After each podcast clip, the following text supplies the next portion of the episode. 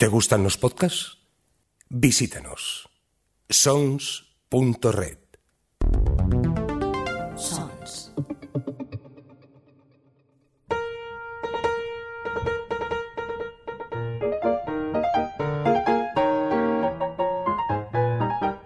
Librorum.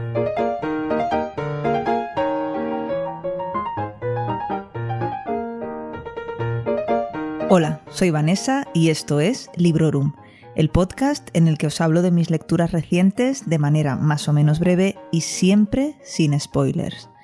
Para este cuadragésimo octavo episodio voy a recuperar la saga del mar quebrado de Joe Abercrombie después de un tiempo.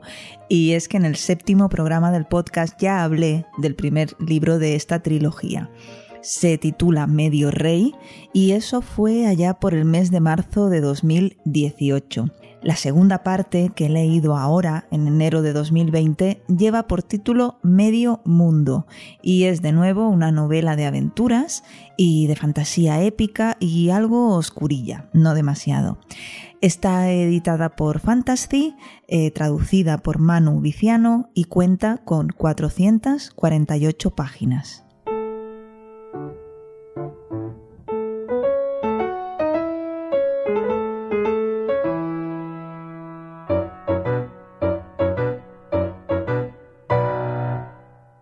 El personaje principal de Medio Rey vuelve a estar presente en esta historia en Medio Mundo, pero no está solo. De hecho, aunque el papel de Jarvi, de este personaje, es crucial para el devenir de la trama y además tiene muchísima presencia a lo largo de toda la novela, la verdadera protagonista de Medio Mundo es Espina Bazu.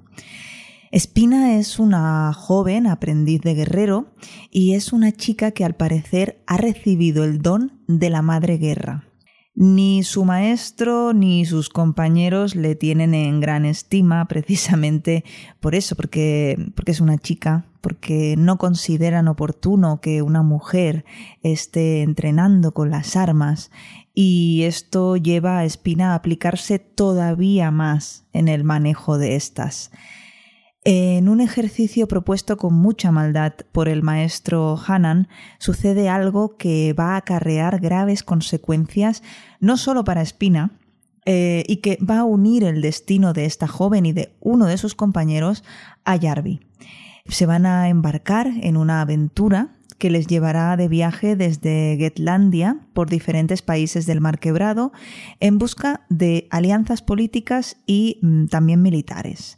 Este compañero de Espina, de quien os hablo, es Brandt. Es un joven con un pasado muy duro, cuyo principal objetivo en la vida no es otro que hacer el bien. Y como sucede en este tipo de odiseas, Espina, Brandt y toda la tripulación del Viento del Sur, que es así como se llama el barco, emprenderán además de, de, un viaje por el mar quebrado, como os decía, un viaje vital en el que no solamente se van a enfrentar a las adversidades que vayan encontrando por el camino, sino también a lo que todos y cada uno de ellos llevan en su interior.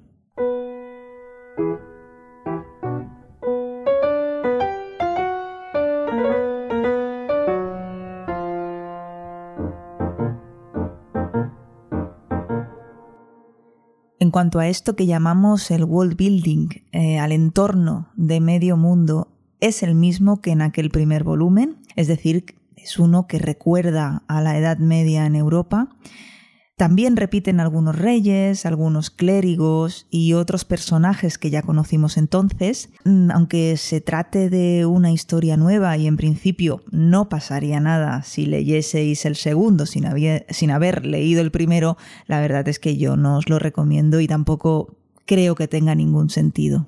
Así como sucedía con Medio Rey, se dice que esta novela tira más hacia lo juvenil y menos hacia el grimdark, ese género o subgénero del cual Abercrombie hace gala. Y aunque en principio es cierto que medio mundo no es tan salvaje, no está exenta de violencia. Y, y en cuanto al sexo, este sí que regresa tras su notable ausencia en aquel primer volumen Medio Rey.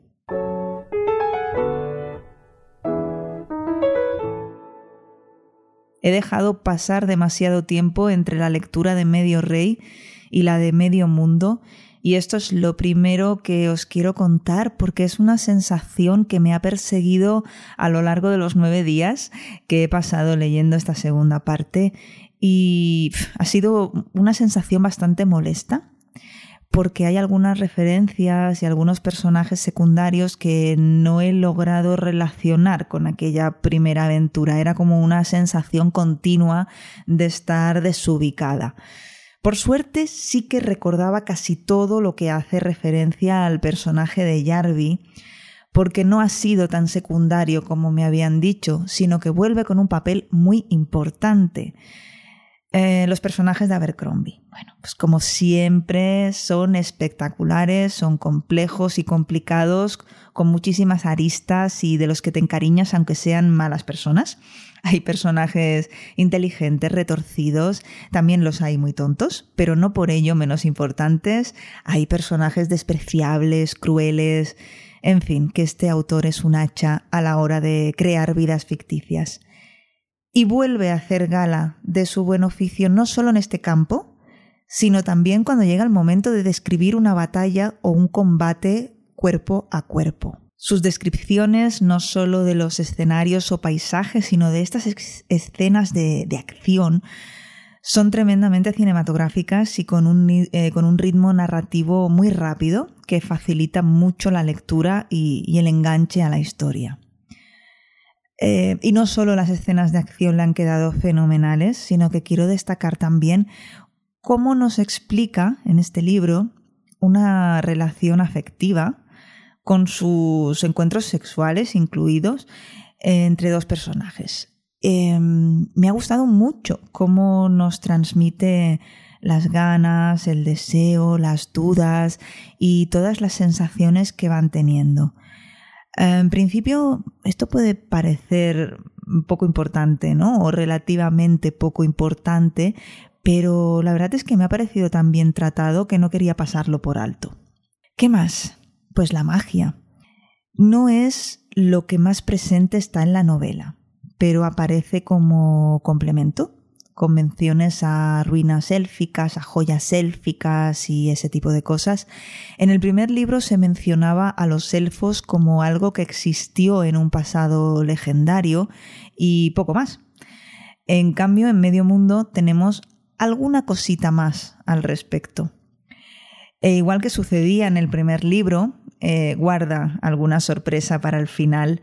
En este caso, más que sorpresa, yo diría que es encaje de piezas en toda regla y no digo que no nos lo viésemos venir, pero siendo justos, el puzzle se completa perfectamente bien y tampoco es plana hora de ir de listillas, de eso de, ay, yo ya me lo esperaba. Bueno, por supuesto que te lo esperabas, pero no podemos negar que está muy bien hecho. Así que no le voy a quitar el mérito.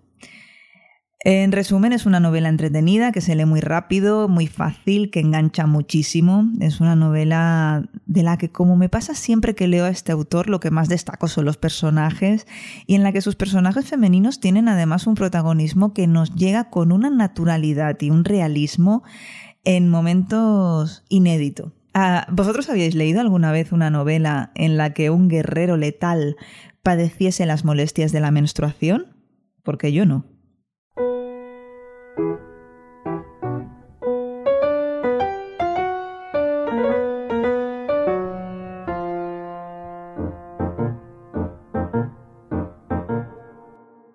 Por si acaso alguien está escuchando esto sin haber escuchado antes el podcast sobre Medio Rey, que, puede pasar, y si además no ha leído nunca nada de este autor, que ya te vale, quiero recomendarte que empieces ya y que lo hagas con la trilogía de la primera ley, cuya primera novela lleva por título La voz de las espadas. Sugerente, ¿verdad? Pues espera leerlo, porque ahí vas a encontrar a uno de los personajes más fascinantes que he tenido el gusto de conocer, uno de muchos en realidad, y, y no voy a decir ni su nombre, porque esto lo voy a dejar como guiño a los fans de Abercrombie que me estén escuchando y que ya sabrán a quién me refiero. Además es curioso porque justo la noche antes de sentarme a grabar este programa, mi amigo Iván Ledesma, eh, escritor, quien además en breve tendrá una, una peli en Netflix escrita por él que se llama Extremo y de lo cual estaremos muy pendientes, pues Iván preguntaba anoche en Twitter que si no ha leído nunca a Sanderson ni a Abercrombie, que por cuál se tenía que animar a empezar. Y os confieso que me sorprendió mucho la cantidad de gente que le recomendase, que le recomendó, perdón, empezar por, por Abercrombie. Yo creo que es porque conocen a Iván y saben que este rollo grimdark le va a gustar mucho. Espero que, que cuando se lea La voz de las espadas se anime y venga a Librorum a, a explicarnos qué tal, qué le ha parecido. Bueno, y siguiendo con, libros de Abercrombie, que no sean este medio mundo, os cuento que en este mes de febrero de 2020 verá la luz por fin el primer libro de una nueva trilogía de este magnífico escritor inglés. Se titula, o se va a titular, Un poco de odio. Y estoy deseando ponerle las manos encima, de hecho ya lo tengo, ya lo tengo precomprado. De hecho, en mi afán por completar, eh, la publicación de esta nueva novela ha sido el empuje que necesitaba para terminar de leer esta trilogía del Mar Quebrado, cuyo segundo libro ha sido el protagonista de este episodio de Librorum. Pero esto me parece que ya os lo conté en mi repaso a 2019, es decir, hace solamente dos programas. Además, Joe Abercrombie visitará Barcelona y Madrid a finales de febrero con motivo de la publicación de este libro para presentarlo. En el momento de la grabación de este podcast, la verdad es que aún no sé si podré acercarme a verle a Gigamesh, pero me hace muchísima ilusión y lo voy a intentar. Afortunadamente, en caso de que no sea posible por lo que sea, bueno, yo estoy tranquila en parte y porque la gente de Gigamesh suele colgar los vídeos de todos sus eventos en YouTube y supongo que este no será excepción. Y aquí lo voy a dejar por esta vez. Os recomiendo que leáis al autor por si no os ha quedado claro y os recomiendo que escuchéis también el librorum anterior a este en el que recibo a mi amigo y compañero Uchu para hablar de Loba Negra de Juan Gómez Jurado. Ya sabéis, siempre lo hacemos sin spoilers y en esta ocasión no iba a ser diferente. Además os cuento que Uchu tiene dos programas en Sons, el Rincón Criminal y Entrevistas Criminales. Si os interesa la novela negra, os gustarán y si no, pues seguro que también. Y ya está. Aquí lo dejo, gracias a todos y a todas por estar ahí y por vuestro feedback.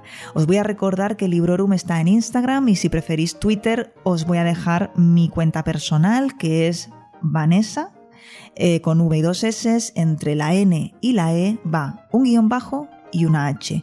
Parece muy complicado, pero no lo es, pero de todas maneras os lo voy a enlazar todo en el post que acompañará a este audio en la web sons.red. Hasta pronto y felices lecturas. Acabas de escuchar Librorum, un podcast alojado en Sons, red de podcasts. Encuentra mucha más información de este episodio en nuestra página web, sons.red barra Librorum y descubre muchos más podcasts en sons.red.